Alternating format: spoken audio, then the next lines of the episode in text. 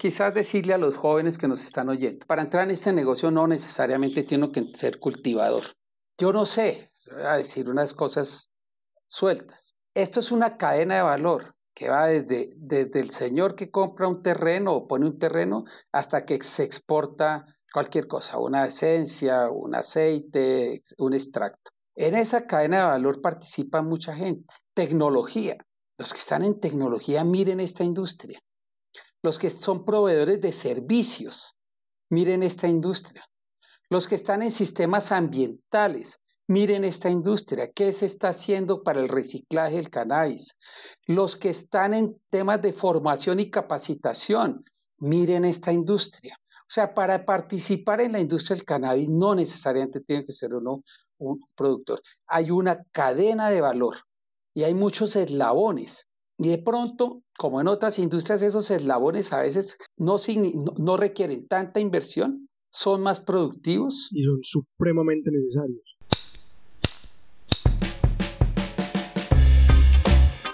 Estás a punto de escuchar el podcast La Voz del Cannabis, un programa que llega a ti inspirado en el amor y la pasión de un grupo de amigos por el autocultivo legal y las experiencias provenientes de la milenaria planta del cannabis. La Voz del Cannabis, programa que eleva tu mente sin que sean las 4.20.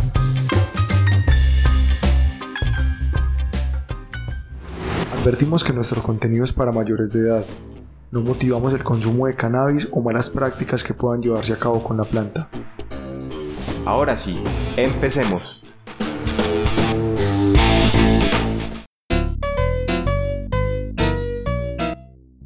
Curioso. El dato curioso del día de hoy viene de la mano del término 420. Para quienes son nuestros seguidores, sabrán que en nuestro capítulo número 28 resolvimos la duda y también dimos a conocer el origen del 420 pero existen numerosos mitos y también creencias que generan lo curioso de este número. Entre ellos, y a saber, se tiene la creencia por parte de muchas personas que el número 420 hace relación al código de policía empleado por los agentes en la década de 1970 a 1980 cuando se encontraban en presencia de un positivo de marihuana o de cannabis. Tampoco tiene relación con el código que las autoridades estipularon para la marihuana medicinal dentro de la legislación aprobada en California en Estados Unidos en el año 2003. Otros señalan que es la abreviatura que se originó porque todos los relojes de la película Pulp Fiction de Quentin Tarantino estaban detenidos exactamente a las 4 y 20. Lo mismo ocurre con la hora que marcan los relojes del conejo blanco de Alicia en el País de las Maravillas. Algunos relacionan el natalicio de Adolf Hitler con el 420 aunque si bien es el 20 de abril, no tiene nada que ver con el cannabis. Finalmente, fans de Jimi Hendrix y de Bob Marley lo relacionan con el aniversario de sus luctuosos, es decir, con la fecha del deceso de estos músicos. No obstante, Hendrix falleció un 18 de septiembre del año 1970, en tanto Bob Marley el 11 de mayo de 1981. Si eres creyente de alguna de estas historias o si no sabes cuál vendría siendo la verdadera historia o tienes dudas de dónde se originó el término 420, te invitamos a que escuches nuestro episodio número 28 en el que conocerás el origen de esta fecha, de esta hora y por qué se celebra el Día Internacional de la Marihuana un 20 de abril. ¿Qué tal chicos? Los invitamos a que se pasen por nuestra nueva tienda web en la lavozdelcannabis.com slash tienda, donde tenemos la mejor merc para todos los amantes de la milenaria planta del cannabis. Tenemos disponibles artículos para autocultivo legal como semillas de colección, luces, timers, materas, artículos de moda y accesorios como calcetines, llaveros, cadenas y aretes, y numerosos artículos de parafernalia para que trates tus flores con respeto. Papeles, bongs, pipas, bandejas, blunts, clippers y mucho más envíos a todo Colombia y próximamente a nivel internacional. Recuerden lavozdelcannabis.com slash tienda.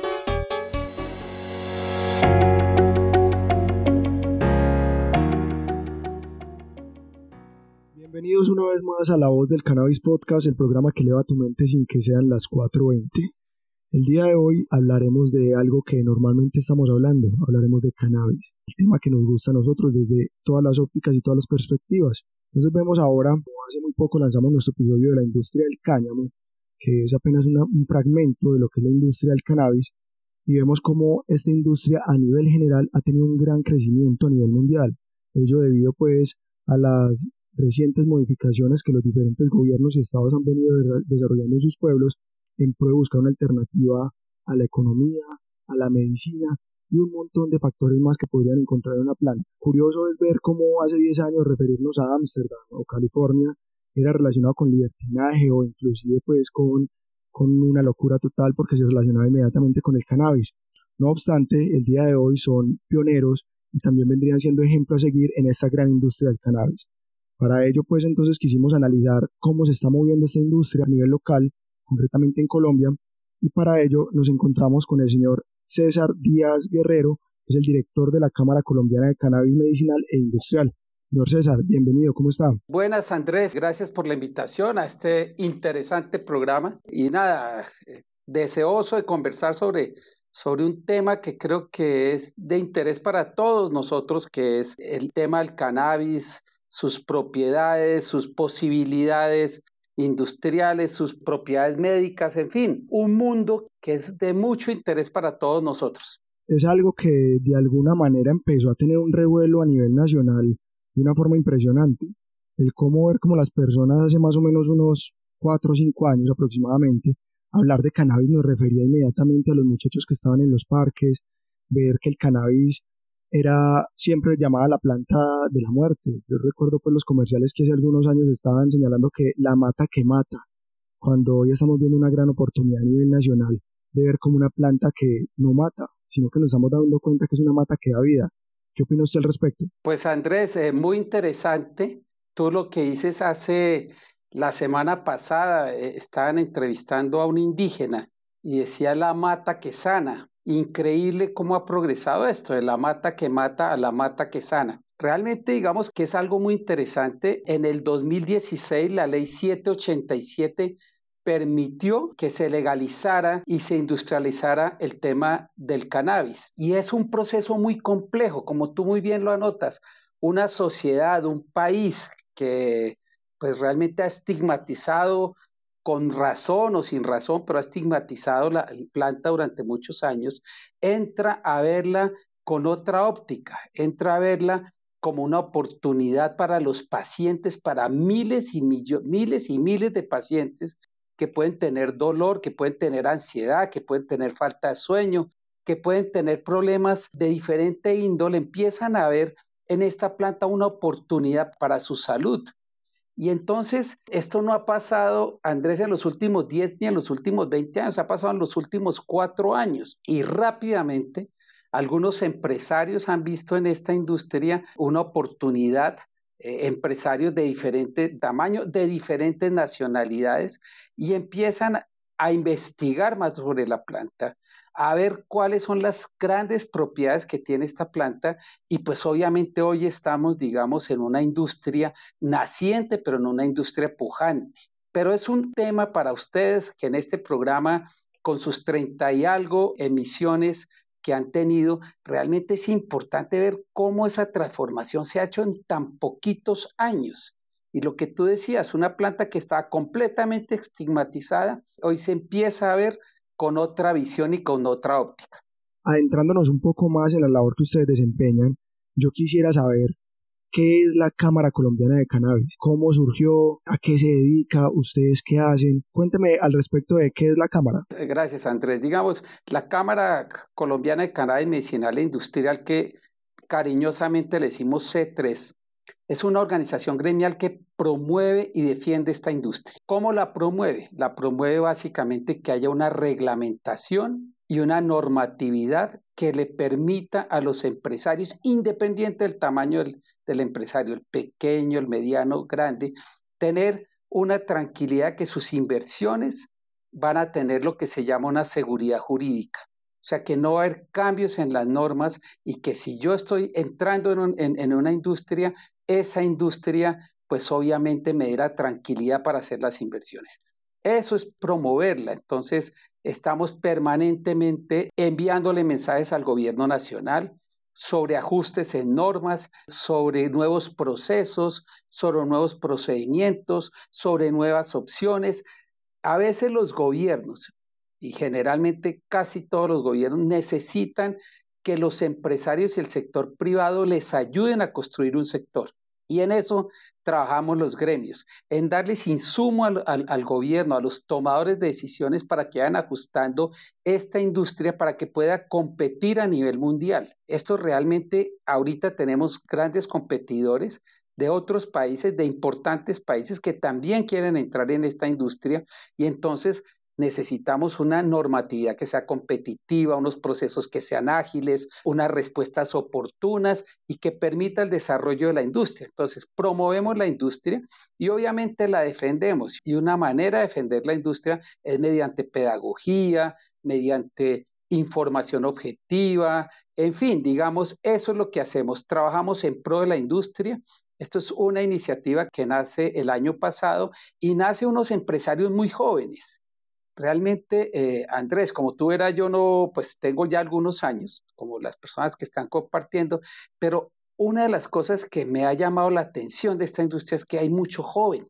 y unos empresarios jóvenes que están en, en la industria consideran que deben crear un nuevo gremio que sea más incluyente, un gremio que absorba toda la cadena de valor y crean este gremio y pues afortunadamente para mí me invitan a ser el director ejecutivo mucha juventud, mucho conocimiento, pero especialmente mucho apasionamiento, Andrés, que hay gente que está apasionada por sacar esta industria más allá del rendimiento económico, digamos que es un reto profesional y eso lo motiva a uno como dirigente gremial pues también a, a ponerse la camiseta en pro de esta industria. ¿Cómo ha visto usted esa participación, como lo señala usted, que son personas muy jóvenes. Me imagino pues que al entrarnos en una industria que actualmente está moviendo miles de millones de dólares a nivel mundial y la gran mayoría de las personas que están invirtiendo son empresarios pues de renombre hace muchos años, pero también lo están haciendo los llamados los marihuaneros, ¿cierto? ¿Cómo ha sido pues esa acogida por parte del gran empresario llegar y sentarse en una mesa, hablar con los marihuaneros, hablar de una planta que posiblemente hace algunos años ellos mismos están estigmatizando? Digamos que es un proceso muy interesante, que el cannabis con uso medicinal requiere unas grandes inversiones. Cuando por la responsabilidad que tiene esa industria, ninguno de nosotros queremos recibir, tomar una medicina que no se haya hecho con los más altos estándares mundiales. Estamos hablando de salud. Entonces, cuando uno habla especialmente del cannabis medicinal, tiene que entender que esto requiere unos estándares muy altos desde su cultivo. Por eso se hace en invernaderos, en sistemas controlados, con un seguimiento y una trazabilidad muy alta. Después viene el proceso de extracción, que son plantas también muy complejas, para sacar unos aceites, que realmente es la materia prima de todos estos medicamentos. Entonces, cuando uno habla del cannabis medicinal, pues obviamente tiene que entender que aquí hay unos grandes estándares. Eso no implica que no haya participación de otros actores. Ustedes ya han empezado a oír eh, que hay alimentos con CBD, bebidas con CBD, eh, fibras con CBD, camisetas con CBD, en fin, digamos, con, con fibras hechas del cáñamo. Entonces, digamos, cuando uno se enfoca en el tema medicinal, pues obviamente hay unas grandes exigencias que ojalá sigan siendo unos altos estándares, pero hay otros sectores eh, y hay otros nichos de mercado que obviamente son muy importantes para los emprendedores. Y digamos que por ser una industria tan joven, Andrés, da campo para la investigación. Entonces, mucha gente investigando con semillas, mucha gente investigando con procesos, emprendedores muy jóvenes investigando sobre otras propiedades de la planta, en fin, digamos, a la vez que hay unos requisitos muy altos y unos estándares muy altos para especialmente para el tema de medicina, también hay campo para otros tipos de, de actores en el mercado. Pero vemos eh, en este caso que estamos en presencia de una, una sustancia fiscalizada como vendría siendo eh, la marihuana, ¿cierto? El cannabis. Es por ello que se requieren las licencias para poder hacer parte de, de esta industria de manera abierta y, una, y pasar a ser competitivos en el mercado, en la medida pues que, como lo hemos reiterado en muchas oportunidades, como autocultivadores se tendría la posibilidad de tener hasta 20 plantas en nuestras casas. No obstante, cualquier derivado cualquier tipo de sustancia que pueda producirse de estas plantas tiene que estar destinado única y exclusivamente a nuestro autoconsumo, ¿cierto? Ahora, para poder entonces darle una aplicación o llevar esas plantas, sean 20 o más de 20, debería y poderla dar a un tercero, se requeriría una licencia. Ahora, después de esa introducción, le señalo cómo está el cuento de las licencias en Colombia, porque es que vemos que actualmente que están muy demoradas, hasta hace muy poco, incluso semanas antes, pues estas semanas, este, semanas antes de, grabar este programa, se, se, anunció por parte del gobierno que se iban a agilizar los trámites por parte del mismo gobierno pues para poder otorgar las licencias. Pero ¿cuál es el problema que actualmente se tiene con las licencias, don César? Nada, hombre, digamos, digamos como cualquier otra industria, eh, una industria naciente. Al comienzo hubo un exceso de, de solicitudes, ¿sí? Eh, nadie se lo esperaba, el gobierno no se lo esperaba, la industria no se lo esperaba, pero hubo un gran interés de muchos empresarios que empezaron a solicitar un número importante de licencias y obviamente esto congestionó a unas entidades públicas que no estaban preparadas y a unos funcionarios públicos con los cuales hay veces hay que tener cierta paciencia porque tampoco estaban preparados para este boom de licencias. Esto ha venido obviamente mejorando. El gobierno nacional sacó hace dos semanas lo que se llama el MIC, que es un sistema y es una plataforma para hacerle seguimiento al licenciamiento. Esto es una buena noticia para la industria. Entonces, digamos que los tiempos han mejorado. Muchas quejas de los empresarios, unas quejas pues con toda la razón, porque yo pues hice mi plan de negocios, tengo ya un capital invertido, pero digamos que esto se ha venido mejorando el tema de las licencias, obviamente habrán unos que aún se quejen y, con toda la razón, pero en general los, los, tiempos han mejorado, la implementación del MIC ha mejorado y como tú lo decías, para entrar a este negocio si yo tengo, si tengo mis 20 planticas en mi casa, si yo son para mi autoconsumo, no hay problema. Pero si yo quiero ir más allá y entrar a vender y entrar a participar en la comercialización, obviamente requiero alguna de las cuatro licencias que se requieren en, que están hoy en la normatividad colombiana. Eso bajo la perspectiva de una persona común y corriente y también del empresario grande, ¿Qué se necesita para sacar una licencia? No, Andrés, digamos que nosotros como gremio podemos orientar, orientar a las personas, y aquí hagamos un paréntesis, quienes se quieran eh, contactarnos a nosotros, nuestra página es www.cámarac3.org. Y estamos también en las redes sociales, estamos activos en, en, todas las redes sociales como Cámara C3. Pero básicamente, digamos, nosotros orientamos, pero ya el proceso como tal de la, del llenar el formulario, de hacer el trámite, no lo hacemos nosotros porque nosotros somos una organización gremial donde representamos a varias empresas. Pero en el, en el mercado también se han desarrollado empresas de consultoría muy interesantes y hay empresas de consultoría en todas las regiones del país que ya manejan el tema de los trámites que se requieren para entrar en el negocio. Entonces, digamos, esto es una invitación a quienes quieran participar. Nosotros les podemos dar una orientación de decirle las licencias que necesitan son tales, los requisitos que necesitan son tales.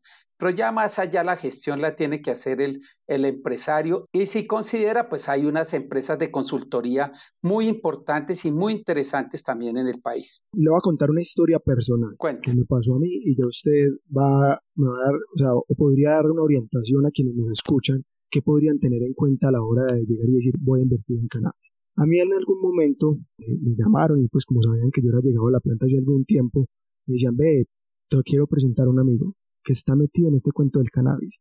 Vení, vení, vení, que te lo quiero presentar. Y bueno, pues yo le mamé gallo mucho al hombre para poder tener esa reunión. Pero cuando llegó el momento en que nos reunimos, el hombre empezó a contarme pues que tenían una super empresa, que ya tenían la licencia, que simplemente yo tenía que dar X cantidad de plata por un punto porcentual de esa empresa. Y si quería dos, tenía que dar el doble y así sucesivamente. Y que a partir del momento en el cual yo empezara a pagar o que yo pagaba al mes, yo ya empezaba a tener una retribución. Y yo le dije, pero ustedes ya están sembrando. Y me dijo, no. Yo entonces, ¿de dónde van a pagar? De la plata de los otros asociados. Entonces yo empecé a ver eso como una especie de pirámide. Yo, eh, qué vaina. Yo le dije, y oíste, y ya tienen todo listo para poder hacer los cultivos y para, ya tienen todo, no, tenemos una finca en no sé dónde, y ya eso ya está listo, ya está aprobado. Entonces yo le dije, vení, pues ustedes ya tuvieron en consideración el tema de la humedad relativa y cómo lo van a controlar. Ah, no, eso con invernaderos así sencillos de guado, eso ya se diciembre. Y yo no, papá. Ustedes simplemente son unos culebreos que, que invirtieron en una licencia y quieren eh, eh, capitalizarse de cuenta del dinero de las demás personas. O sea, conociendo cómo funciona y, y, y, la, el ciclo vital de la planta, solamente por conocer eso me llevó a mí a decir, esto no es un buen negocio. Por más que me pintaran que cada mes me iban a dar una cantidad considerable de dinero, no era la misma cantidad que yo iba a invertir, pues obviamente, pero me decían que en cuestión de tres años yo ya había librado mi dinero y yo iba a empezar a tener ganancias a partir de tres años. ¿Usted qué opina de eso? Este ejemplo ¿Cuántos ha visto usted o qué ha habido en el país respecto a eso o cosas similares? Pues Andrés, no te están invitando a un negocio de cannabis, sino te están invitando a un negocio de una pirámide, como tú muy bien lo dices. Quítale cannabis, ponle cualquier sector y eso era lo que te estaban invitando, a una pirámide donde, donde para obtener tus recursos tienen que entrar otras personas abajo. Y si las personas no entran abajo, nunca, nunca vas a tener eh, utilidades. Entonces no depende del negocio ni de la rentabilidad del negocio, sino de la cantidad de gente que lleve en la base y vaya creciendo. Pero digamos que sí, es, eso que tú dices es muy cierto. Ha habido mucha especulación alrededor de esta industria. Esto no es una industria fácil, ni es una industria de corto plazo. Tú creo que tú conoces esta industria. Quien le diga a uno que invierta en cannabis y al primer año ya está recibiendo rentabilidad, seguramente está faltando a la verdad.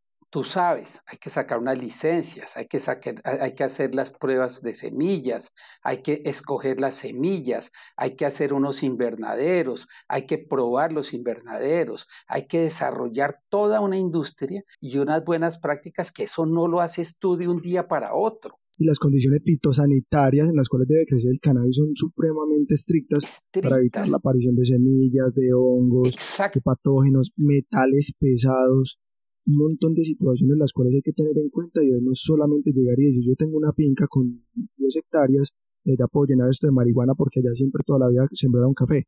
No. Exactamente. Tú lo tienes muy claro y creo que, que programas como este que tú haces, le ayudan mucho a las personas que quieran entrar a la industria a hacerlo bien. O sea, nadie quiere desperdiciar, nadie quiere perder plata y perder tiempo. Entonces yo creo que las personas que quieran entrar a la industria, que ojalá lo hagan, lo hagan con un plan de negocios asesórense bien, si no es de una empresa consultora en el gobierno, ya hay algunas entidades donde ellos se pueden, eh, pueden consultar, algunos empresarios que ya van más adelante en la cadena les pueden contar sus experiencias. Pues realmente, digamos, ha habido una gran especulación. Esto fue una burbuja, una burbuja donde todo el mundo pensó que esto iba a ser muy fácil. Y no es tan fácil tampoco tan difícil si tú haces las cosas bien. Es como cualquier negocio, Andrés. Si tú te metes en un restaurante o te metes en, el comercio y no tienes un plan de negocios claro, pues vas a fracasar. Aquí hay que saber realmente qué plata se necesita, dónde se necesita y especialmente tener en cuenta los tiempos que no son de corto plazo y, aquellas personas que están prometiendo rendimientos rápidos y, rendimientos exorbitantes seguramente algo tienen para preocupar a las personas que, que les están haciendo estas invitaciones. ¿no? Y llegará el momento en el que tengan el capital para poder sembrar y que lleguen de pronto a conseguir semillas, pero de alguna manera no van a tener el capital de poder sostener su cultivo. De eso estoy completamente seguro, porque en teoría tienen que funcionar bajo el margen de la legalidad y así vendan el 1%, el 0.5% llegará el momento tal en el que, así que el 0.03% disponible no van a tener posibilidad de recapitalizar esa empresa, pues si, si no es de manera legal. Seguramente, Andrés. Ya, ya cerrando pues como este acapite y, y creo pues que de alguna manera el tema de las licencias, muchos nos preguntan a nosotros qué necesitamos para las licencias, pero este es un capítulo pues que va mucho más adelante y realmente vienen ciertas modificaciones las cuales hay que tener en cuenta porque la legislación mundial es ampliamente fluctuante y yo puedo dar el día de hoy, como nos sucedió con el capítulo de la legislación colombiana del cannabis, que ya ha habido varias modificaciones. Entonces queremos ver cuando haya como por lo menos un estándar normativo para poder llegar y dar nuestra opinión e igualmente poder proveer nuestro programa. Mientras tanto, podemos seguir hablando entonces de la industria del cannabis. César, ¿vos qué opinás? ¿El cannabis en estos momentos ¿qué beneficio le puede traer a la economía del país en estos momentos con el COVID-19 que estamos completamente llevados? Bueno, Andrés, varias cosas que, digamos, eh, alientan esta industria. Uno, eh, quienes son seguidores de esta industria empezaron a ver una noticia de hace unos días donde la Universidad de Toronto empezó unas investigaciones para, eh, para el tema del COVID y, y, el cannabis básicamente en el tema de resistencia pulmonar. Es un tema muy interesante. Yo no soy médico, así de que eh, los términos no son tan exactos, pero es básicamente eso. Lo segundo, algunos analistas coinciden en que los hogares y las personas vamos a tener un redireccionamiento del gasto después de esta crisis y que algunos sectores se van a beneficiar, especialmente los sectores de salud y de bienestar.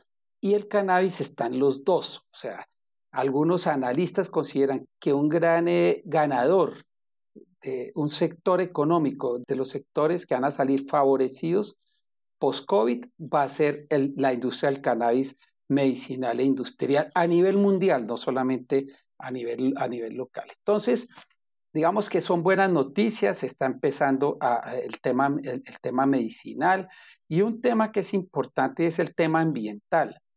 Se ha visto también que esta industria especialmente en el cáñamo y en la elaboración de fibras, puede reemplazar algunos otros elementos que no son tan de origen tan ambiental o tan amigable con el medio ambiente como, como es esta industria del cannabis. Entonces, pensamos que vienen tiempos muy buenos. Ahora, cuando tú coges todo el mundo, y es, y es una foto que es muy interesante, que de pronto te la compartimos, es una foto en la que tú empiezas a ver los cambios de legislación mundial y empiezas en color rojo donde ver dónde está, dónde está prohibido. Segundo, en un color, por decir algo azul, dónde está el cannabis medicinal ya aprobado. Y tercero, en un color, por decir algo verde, donde el cannabis medicinal y de bienestar o recreativo está probado. Y tú ves cómo esa mancha roja empieza a desaparecer. Entonces, en el mundo, no en Colombia, ya se está aprobando el cannabis medicinal e industrial. Si, si miramos nuestro vecindario, por ejemplo, Brasil, ¿para qué mires este tema que es interesante? Brasil, que es, tú sabes, Brasil no es un país, Brasil es prácticamente un continente inmenso. Brasil está votando la legislación de aprobación del cannabis medicinal e industrial en ese país. Nosotros tuvimos la oportunidad de atender a unos congresistas brasileños que vinieron a aprender de la experiencia colombiana. Pero una de las cosas que está Brasil en la gran discusión es aprobar el uso, pero no el cultivo, de tal manera que esto se volvería un país, un mercado inmenso para Colombia, donde ellos lleguen a aprobar el uso, pero no el cultivo. Entonces, digamos, son como ejemplos, México viene también eh, aprobando su legislación, Argentina viene aprobando, Perú viene aprobando, Ecuador viene aprobando, Panamá viene aprobando, algunos estados de Estados Unidos ya están las dos, Canadá ya tiene ambas aprobadas, pero tú ves Europa y, y empiezas a ver, entonces, realmente esto es de un crecimiento exponencial y tenemos que participar como país tenemos que participar, fuimos pioneros, tenemos una buena variedad de climas, somos, privilegiados geopolíticamente, tenemos una tradición de flores, de banano, de café, que seguramente vamos a traer con buenas prácticas a esta industria. Existen agrónomos, existen gente conocedores de, de eh, eh, industrias farmacéuticas importantes. Estamos, tenemos todo para aprovechar este gran boom mundial, que no es colombiano, es mundial, pero hay que hacer las cosas bien, hay que hacerlas absolutamente bien. En café somos unos reconocidos a nivel mundial, ¿por qué? Porque hicimos, porque trabajamos muchos años en hacer un buen café. Flores, ¿qué pasó con las flores? ¿Cuánto se demoraron las flores en posicionarse a nivel mundial? No sé, 5, 10 años. Eso no fue de, de, de un día para otro. Entonces, vamos a trabajar fuerte, pero también vamos a trabajar en los tiempos para hacer las cosas bien. No podemos permitirnos, Andrés, que por fallas en la legislación empiecen a haber errores que nos cuesten ser, tener que cerrar esta gran ventana de oportunidad que se le presenta al país. Y no solamente, adicionalmente a lo que usted nos señala, no podemos limitar pues este tema únicamente al tema económico a nivel mundial y posicionamiento global, sino que hay una gran posibilidad para el mismo mercado interno laboral, el mismo mercado interno de ayuda, de erradicación de cultivos también, dar la oportunidad a estos campesinos, a estos indígenas que toda la vida han tenido la posibilidad exclusiva y únicamente de tener una actividad ilícita con este tipo de plantas, pasar a legalizarlos. Y esto, y son personas que cultivan y cultivan muy bien, con maneras muy adecuadas y de manera ancestral. Entonces, también es un llamado de atención, que no solamente es un tema económico, sino que también es un tema social y que puede contribuir al país, el tema de la industria del cannabis. Indudablemente, esta es una oportunidad de legalizar algunos sectores que están en la, en la, ilegalidad. ¿A través de cómo? A través de asociaciones, a través de cooperativas. Nosotros desde la Cámara los invitamos a que se asocien. Nosotros los podemos ayudar en esos procesos asociativos para que asociados puedan formar una masa que pueda tener mejores prácticas, puedan obtener mejores precios, puedan desarrollar mejores productos. Como anécdota, Andrés, eh, te comentamos que nosotros hemos enviado una carta al Ministerio de Cultura para que se promueva una investigación donde rescate la tradición de la marihuana en diferentes etnias que tradicionalmente y ancestralmente la han usado para el dolor y para otros síntomas. Entonces, creemos que el país tiene que recoger ese conocimiento ancestral, que quizás ahí puede estar la diferencia de la competitividad. A la par que hacen, se, hacen investigaciones en laboratorios, investigaciones científicas, creemos que recoger esa, esa enseñanza de las etnias, esa enseñanza eh, ancestral que tiene el país con el uso de esta planta en cuanto a, a sus beneficios medicinales, va a traer unos grandes beneficios, especialmente para las etnias. Hoy ya en el Cauca ya hay una, hay una comunidad indígena que ya tiene licencias ya está lista para entrar al mercado. Pero no, no necesitamos una, necesitamos muchas, necesitamos en La Guajira, necesitamos en Nariño, realmente en, el, en, Boyacá. Muchas comunidades tradicionales las usaban. Yo no sé si los invito a ustedes que son curiosos a que vean un, un video que está en YouTube de Pirri hablando de cómo la mamá eh, le echaba marihuana con alcohol para los dolores. Creo que eso pasó en muchas familias. Era una práctica habitual en mi casa. O sea, mi abuela llegó y decía, mi hijo, ¿dónde conseguimos marihuanita para echarle alcohol? Abuela, me duele la marihuana con alcohol. Exactamente. era una práctica habitual también en la casa. Exactamente. Imagínate, Andrés, que eso se vuelva un producto comercial. Imagínate en todas las casas, en un, en un futuro no lejano, en todas las casas podamos tener eso con buenas prácticas, bien empacado, con su registro INVIMA, etcétera. Cosas como esas son las que, las que realmente son las oportunidades. Y ahí, tú lo dices, ahí, ahí hay un campo para un emprendedor o para varios emprendedores. ¿sí? Inclusive tú y ustedes que son tan inquietos, yo creo que aquí hay una oportunidad de sacar, no sé, un producto que se llame cannabiol, que es cannabis con alcohol y, hombre, y, realmente esto, exactamente, digamos, aquí hay, eso es la ancestralidad que tenemos que hacer y a mí me gusta una cosa que creo que, que te lo voy a, a, copiar la idea y te lo voy a sugerir que lo tengas en las próximas, próximos, esos, es cannabis social. Hablemos del cannabis social, Andrés.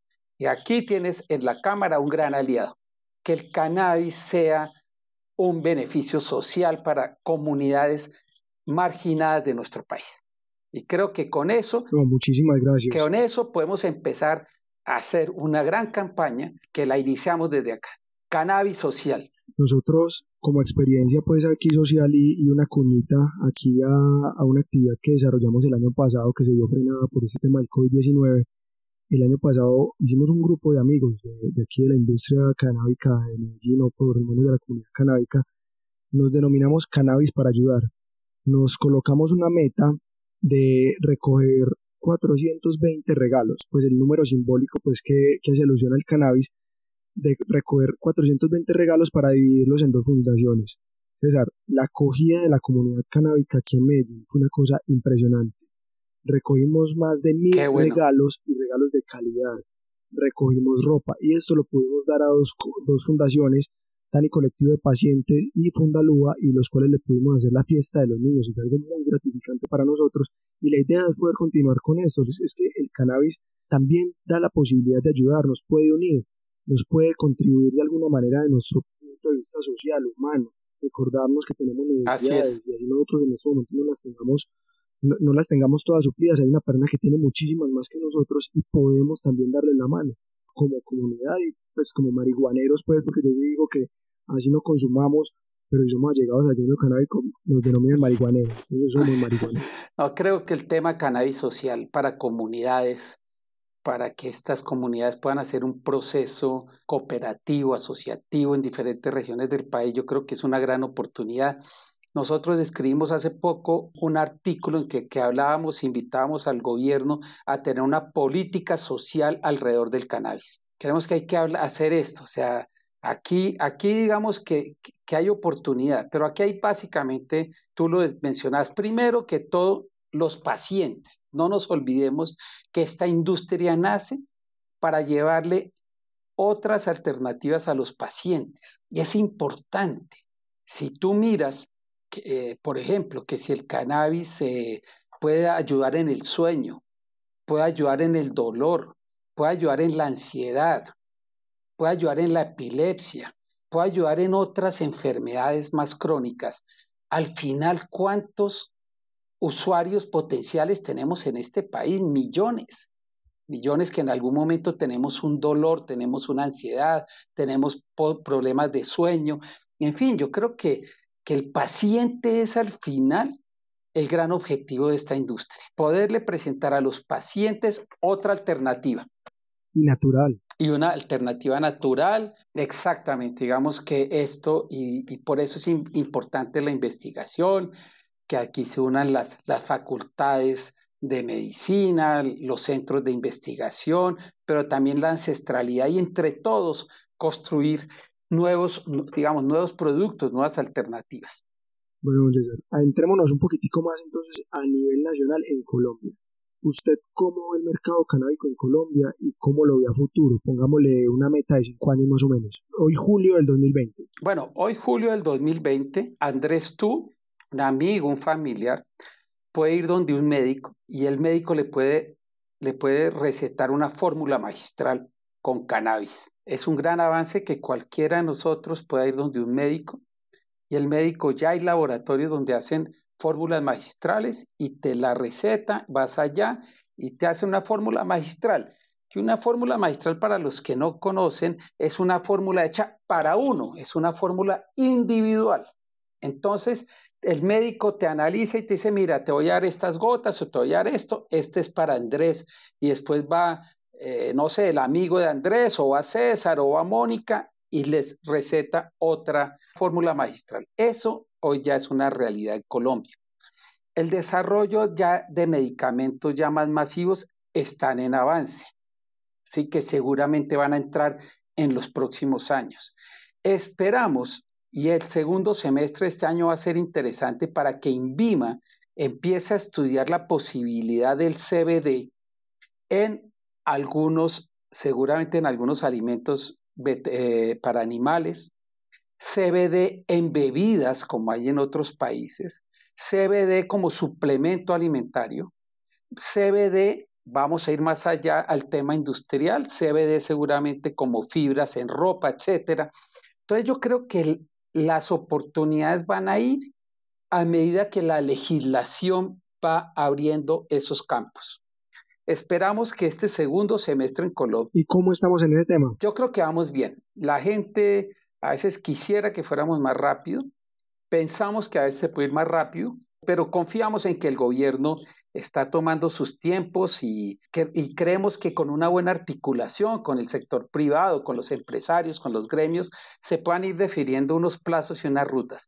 Entonces, esta planta va a empezar a entrar poco a poco, poco a poco dentro de, dentro, dentro de cada uno de los hogares de diferentes maneras, como medicamento, como suplemento, como bebida, etcétera, y va a abrir unas nuevas oportunidades. Entonces, yo veo el mercado nacional también muy atractivo.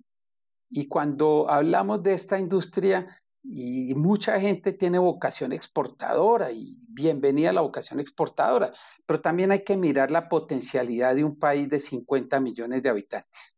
Allí, a la introducción que usted nos señala, eh, la posibilidad de la fórmula magistral. Yo tengo mi fórmula, ¿dónde la consigo? Digamos que poco a poco se, se van a ir abriendo más laboratorios que van fabricando estas fórmulas.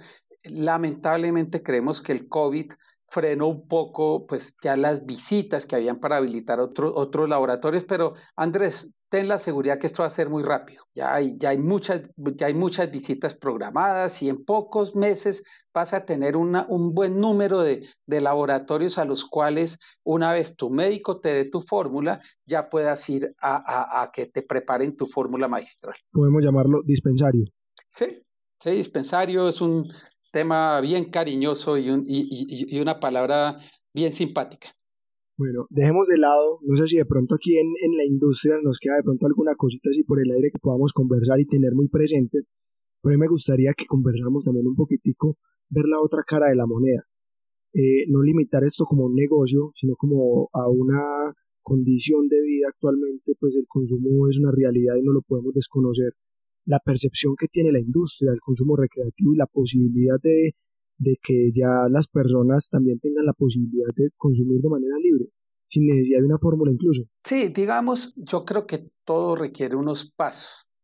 Estamos hablando de, obviamente, en Colombia está, tú lo sabes, está, el autoconsumo está está prohibido, está, perdón, está permitido, las 20 plantas están permitidas, alrededor de eso también pues hay mucha investigación, mucha inquietud, digamos también hay algunos, algunos emprendimientos, en fin, digamos, ese, ese tema está normado, ya si tú quieres aprovechar esas 20 plantas por un tema eh, comercial, pues obviamente tú mismo lo dijiste, necesitas unas licencias. Pero digamos, ahí estamos. Hoy estamos, y, realmente, yo no sé si ustedes se acuerdan, pero la, la legislación del cannabis medicinal e industrial, si ustedes han oído al senador Galán, a quien yo creo que algún día sería bueno que lo, que lo invitaras a este, este espacio de ustedes y si, y si tienes, pues te podemos ayudar de pronto con algún contacto. La votación fue por un voto, o sea, se salvó esa legislación por un voto estuvo a punto de hundirse. Es una anécdota que cuenta el senador Galán, pues muy bien y pues muy documentada.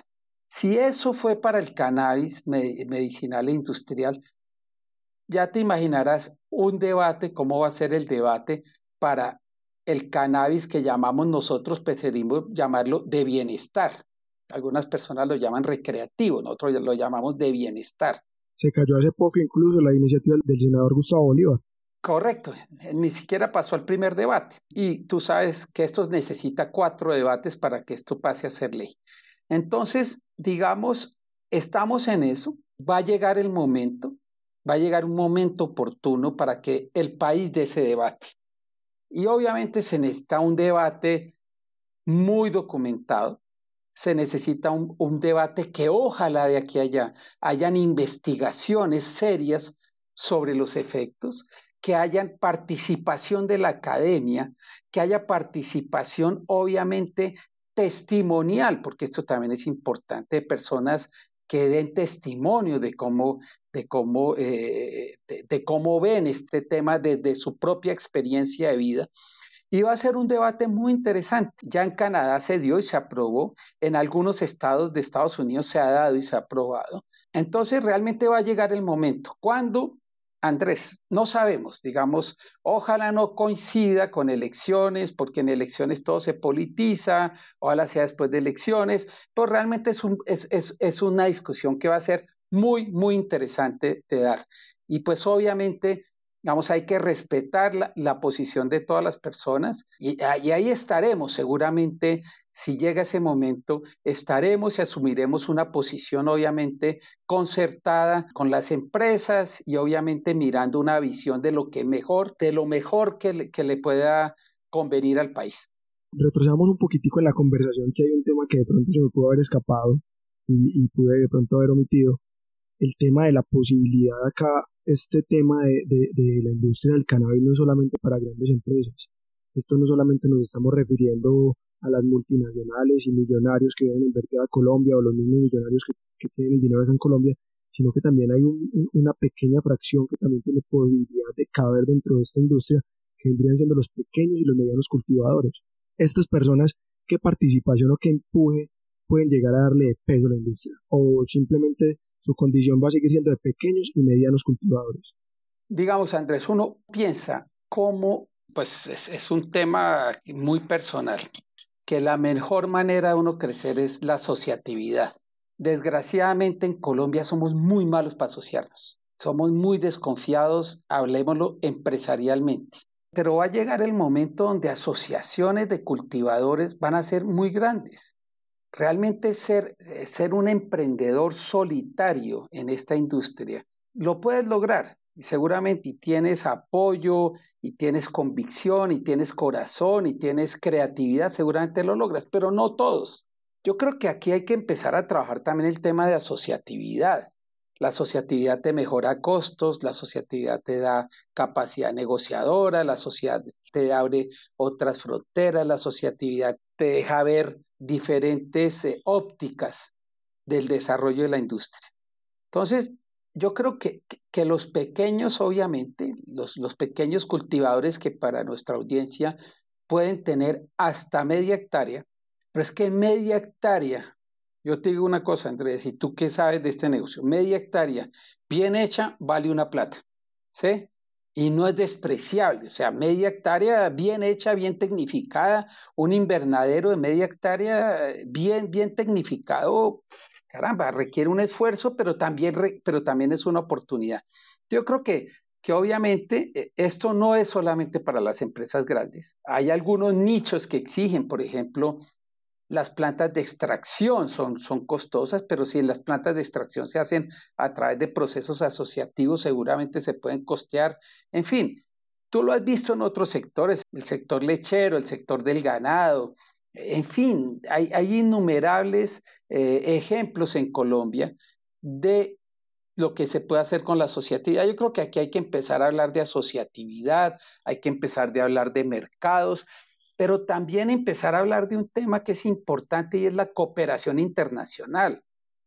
Yo vengo de otro, de otro sector en que uno ve cómo llegan recursos de cooperación internacional. Y yo creo que estas asociatividades, estas empresas asociativas pueden empezar a solicitar apoyo de organismos internacionales o de países que generalmente aportan a, este tipo de iniciativas para buenas prácticas, para que le ayuden a abrir mercados. Yo creo que hay que unirse y hay que exigir menos y hacer más. Estamos, esta es una industria, si tú me preguntas, yo creo que los grandes ganadores aquí van, a ser los investigadores y los creativos, más que los que tengan capital, digamos, es, hay mucha oportunidad para la investigación, desarrollo de productos nuevos, en fin, yo creo que hay que moverse y si uno, y si uno es pequeño, asóciese y si se asocia, pida apoyo al gobierno nacional, pida apoyo a las empresas, el plan padrino, que empresas grandes no, le ayuden a uno. Yo sé que las empresas grandes están dispuestas a hacer alianzas con los pequeños productores, en fin, digamos, estamos en el mundo de alianzas. Eh, hace dos semanas hablaba yo con alguien que maneja una, una banca de inversión muy grande y me decía, en estos tres meses que llevamos pues, largos de, de, esta ha habido cero ventas en el sector, digamos, en, el sector donde él se mueve, pero ha habido mucha fusión. Yo creo que el COVID también nos lleva la, el mensaje de que es mejor trabajar asociados que trabajar solos. Allí yo tengo una pregunta. Entre la industria del cannabis, como ha sido pues tan estigmatizado a largo, a lo largo de la historia en este país, la banca, que podría ser un respaldo para muchas personas en este país, ¿qué tan dispuesta ha estado o que haya conocido usted de darle la posibilidad a estos pequeños y medianos cultivadores de poder empezar su emprendimiento? Bueno, pues digamos, por gestiones que, han hecho algunos gremios en los cuales pues nosotros también hemos participado. Hace unos meses Finagro abrió una línea de crédito para el sector de cannabis. El Banco Agrario, los invito a los emprendedores, a las empresas, a quienes están interesados, que se acerquen al Banco Agrario. El Banco Agrario digamos que ya tiene un conocimiento de esta industria. El Banco Agrario ya abrió y Finagro ya tiene una línea de crédito para el sector de cannabis. Yo creo que se, se viene abriendo esa posibilidad de crédito.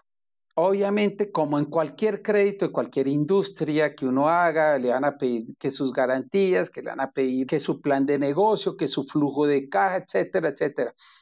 Pero, tenemos, yo creo que hoy ya el país cuenta con algunos bancos que ya han empezado a ver con interés esta industria, pero especialmente hacerle un reconocimiento al Banco Agrario y a Finagro, quienes ya aprobaron la primera línea de crédito para el sector de cannabis. Para rematar, quisiera hacerle una pregunta y esto desde que salieron pues las primeras legislaciones aquí en Colombia, recuerdo que desde la 1787, en el año 2016 se señaló Colombia se avisora como el principal productor de cannabis a nivel mundial medicinal. ¿Qué tan lejos estamos de ser la potencia número uno en cannabis medicinal en todo el mundo? Pues Andrés, teníamos, fuimos pioneros, quizás a nivel mundial en muchas cosas, y especialmente en la región. Podemos serlo, pero hombre, se nos vienen grandes competidores que también lo están haciendo y seguramente lo van a hacer también bien. Vienen los peruanos. Peruanos son, eh, digamos, en tema agrícola, digamos, lo hacen bien los ecuatorianos, viene México, viene Uruguay, Paraguay, Argentina, viene Brasil, si Brasil decide aprobar el cultivo, vienen algunos países centroamericanos, solamente por hablar del vecindario. Entonces, somos pioneros y todavía les llevamos una ventaja. Hay que aprovechar esa ventaja, digamos, hay que hacerla, pero al final, digamos, todos estos países van a entrar con éxitos, con fracasos, pero van a entrar. digamos que va a pasar como en muchos productos, como en el café, en que realmente puede que muchos países siembren café y, algunos tengan unas mayores producciones que Colombia, pero seguimos siendo referentes. ¿Por qué? Porque creo que se hizo bien. Y Andrés, y te digo una cosa, tenemos que tener estándar colombiano. Nosotros estamos trabajando y a quienes nos están oyendo y te invitamos a ti, a que participen en unas reuniones muy interesantes, en un grupo de trabajo muy interesante que se hace con el Incontec. ¿Y qué se está haciendo con el Incontec? Se está trayendo normas, estándares ya autorizados en otros países para cannabis, en cultivo, en transformación, etcétera, adaptándolos quizás a, a la norma colombiana, pero con el objetivo de mejorarlos. Yo creo que nosotros tenemos que hablar de estándares colombianos y sacar unos estándares colombianos para el cannabis y así vamos a ser referentes en toda la cadena, cultivo, en la semilla, en la extracción, en la comercialización, etcétera. Digamos, en eso tenemos que ser, tenemos que ser diferenciales. Van a entrar muchos países eh, del mundo, por no decir casi todos, a entrar a competir. Sí, ¿qué tenemos que hacer nosotros? Hacer las cosas bien, hacerlas con calidad, aprovechar ese gran capital humano que nosotros tenemos. Aquí hay caramba, tenemos profesionales en toda la cadena que se necesita de la industria y realmente tú ves, tú ves, por ejemplo, con gran satisfacción que independiente del tamaño de la empresa que esté en el país, la mayoría de directivos y por no decir el 100% de los empleados son colombianos. Entonces, estamos creciendo en capital humano, estamos creciendo en conocimiento y creo que tenemos que aprovechar esa pequeña ventaja que le llevamos a otros países y seguir trabajando en forma articulada. Y obviamente los emprendedores, los, aquellos que tengan iniciativas, acercarse a, a los centros de investigación, porque ahí van a haber unos grandes ganadores. Uno a veces, pues obviamente guardando las proporciones, uno ve esto como la gente que desarrolla software. Un pelado de 22 años sacó una app y no sé, de pronto un pelado de 22 años hizo la investigación sobre una semilla, sobre la planta, no sé, o sea, ese es el, el, tema que uno ve, que aquí hay también mucha oportunidad para la investigación. Yo digo de una manera muy coloquial, aquí hay tela para todo el mundo. Así es. ¿Cierto? Aquí hay mucha tela por cortar y la posibilidad de que como medianos, pequeños o grandes empresarios podamos tener cabida en este mercado del cannabis. Creo que de todas maneras, pues como todo, hay que hacerlo bien. Hay que hacerlo bien. Para que las cosas queden de buena calidad. Correcto. No, me parece excelente que realmente esa calidad de ustedes, que sean incluyentes con todo el mundo, no solamente aquí hay cabida pues eh, en la Cámara para personas que sean las grandes empresas, sino también para pequeños y grandes cultivadores y medianos cultivadores, que se abran esas puertas para ellos. En serio que es una alternativa para muchas personas que en estos momentos, bueno, listo, monto mi empresa de cannabis y ¿qué hago? Aquí tienen la cámara que les puede colaborar. Sí, los podemos, en lo que nosotros podamos ayudar, orientar, con, con, todo el cariño lo hacemos, hasta donde, hasta donde obviamente pues, van nuestras competencias. Pero, pero así es, Andrés, yo creo que, y, pero también hay un tema muy importante. Esto, digamos, como cualquier sector productivo, también va a haber gente que de pronto no le va bien. Y ustedes lo ven, en las familias hay veces que uno oye la historia del tío que se puso a sembrar café y se quebró, o el tío que le dio por sembrar, por meterse en el ganado y no le fue bien, o el, o, el pariente que le dio por meterse en otra actividad productiva en el supermercado y, y tampoco le fue bien. Entonces, por personas que lamentablemente, por cualquier razón, por suerte, porque no tuvieron un plan de negocios, porque los recursos financieros no les alcanzaron. No fueron bien asesorados. O no fueron bien asesorados, no llegaron donde querían. Digamos, no se puede estigmatizar tampoco esta industria, porque esto, igual que cualquier otro sector, va a haber, va a haber unas empresas que lamentablemente, unos empresarios que les vaya bien, otros que no les vaya tan bien. Y le repito esto y a los amigos que nos oyen y que, y que estén interesados en la industria. Y en cualquier negocio hay que hacer un plan de negocios la gente hay veces se mete en unas industrias, hombre, sin ser, sin hacer un plan y creen que, que esto se construye en el camino. Esto se construye antes de poner el primer peso. Cuenten, coticen, averigüen, compartan, oigan, oigan a gente que está en la industria, créanle a gente que ya va más adelante y tomen una buena decisión.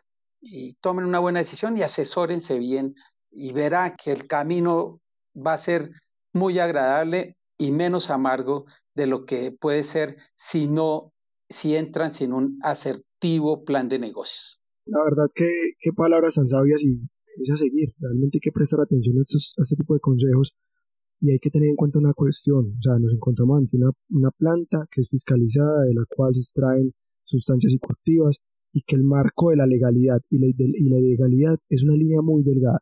Así que pues el negocio del cannabis rentable y legal es posible. Así que muchachos, invitación pues a que su proyecto de negocio, proyecto de empresa, si quieren orientarse el cannabis, métanle con todo y métanlo bien. Bueno, César, para finalizar entonces, no sé si de pronto tenés algo más que agregar allí. Sí, Andrés, Andrés, quizás, quizás decirle a los jóvenes que nos están oyendo, para entrar en este negocio no necesariamente tiene que ser cultivador. Yo no sé, a decir unas cosas sueltas. Esto es una cadena de valor que va desde, desde el señor que compra un terreno o pone un terreno hasta que se exporta cualquier cosa, una esencia, un aceite, un extracto. En esa cadena de valor participa mucha gente. Tecnología. Los que están en tecnología miren esta industria. Los que son proveedores de servicios, miren esta industria. Los que están en sistemas ambientales, Miren esta industria, ¿qué se está haciendo para el reciclaje del cannabis? Los que están en temas de formación y capacitación, miren esta industria. O sea, para participar en la industria del cannabis no necesariamente tiene que ser uno un productor. Hay una cadena de valor y hay muchos eslabones. Y de pronto, como en otras industrias, esos eslabones a veces no, no requieren tanta inversión, son más productivos. Y son supremamente necesarios y son necesarios. Entonces, si tú dices, hombre, vamos a exportar, no sé, cualquier cifra, vamos a exportar 500 millones de dólares. Pues hombre, ten la seguridad que esos 500 millones de dólares, 50 millones de dólares, por decir alguna cifra, el 10% es en servicios, servicios de transporte, servicios de almacenamiento, servicios de información. Entonces, yo creo que es una industria que, que, permite también estar en la cadena de valor, no necesariamente decir, hombre, yo me voy a meter a una tierra, voy a poner un invernadero, no sé qué.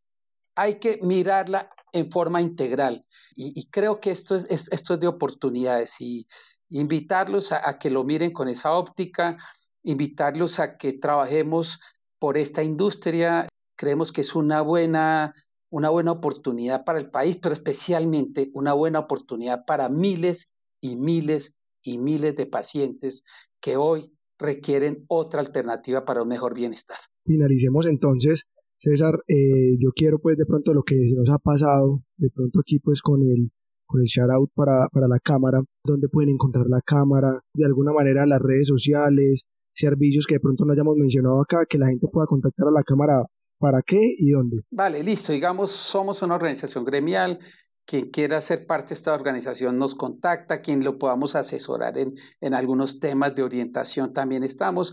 Escríbanos a, nuestro, a nuestra página web, que como les decía, era las 3W, cámarac3.org. Y si me quieren escribir a mí, pues encantado. C Díaz, de mi nombre es César Díaz, C Díaz, arroba cámarac3.org o a Mónica, quien nos ha acompañado, comunicaciones arroba cámarac3.org. Estamos gustosos en atenderlos. Andrés, eh, gracias por esta invitación, gracias por estos treinta y pico y felicitaciones por estos treinta y pico eh, programas. Y así es que uno construye con información, con diferentes ópticas y cualquier cosa también para ti, para tu programa en que podamos ser útiles, estamos a la buena disposición de ustedes. Igualmente los micrófonos de la voz del cannabis siempre van a estar abiertos creo que esto no solamente va a ser un tema informativo, sino que de aquí se va a abrir mucho la posibilidad para negocios para muchas personas. Ok, Andrés, y simplemente como final, nosotros tenemos un taller de, bueno, más que un taller, un curso de introducción que lo llamamos Cannabis 1.0, ¿sí? Donde en cerca de una hora y media hacemos un recorrido desde la planta hasta las posibilidades de mercado te lo queremos proponer y coordina con Mónica, a ver si algún día lo hacemos para ti, para tu audiencia. Es un programa de hora y media, digamos, es básicamente por qué es la planta, para qué sirve la planta, cuál es la normatividad, de qué leyes estamos hablando, qué es no sé qué más cosas, etcétera, etcétera, etcétera, qué, cuáles son las licencias que se necesitan. Es muy didáctico y nos encantaría ponernos a disposición tuya un día, hacemos y lo hacemos entre los dos entre tu programa y nosotros y sería un honor poderlo compartir con tu audiencia. Bueno, chicos, este fue César Díaz Guerrero. Aquí pues hablando un poquitico de cannabis, la otra cara de la moneda del cannabis que la gente lo llama ilegal, el cannabis legal. Un abrazo para todos y recuerden, vivan la vida tranquilos y disfruten pero sin excesos.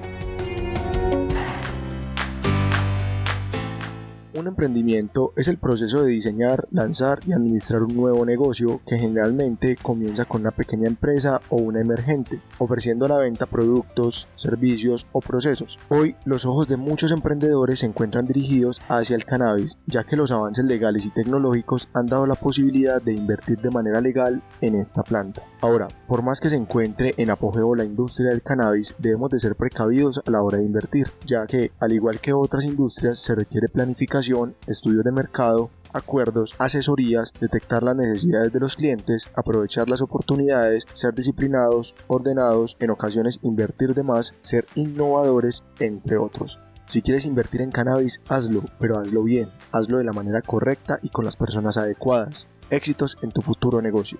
Si esta es la primera vez que escuchas uno de nuestros episodios, te invitamos a que visites nuestra página web. Allí encontrarás todo nuestro contenido y valorar cada uno de nuestros episodios. También en la sección tienda podrás encontrar artículos de fumadores y artículos básicos de cultivadores. Envíos a toda Colombia y próximamente a nivel internacional.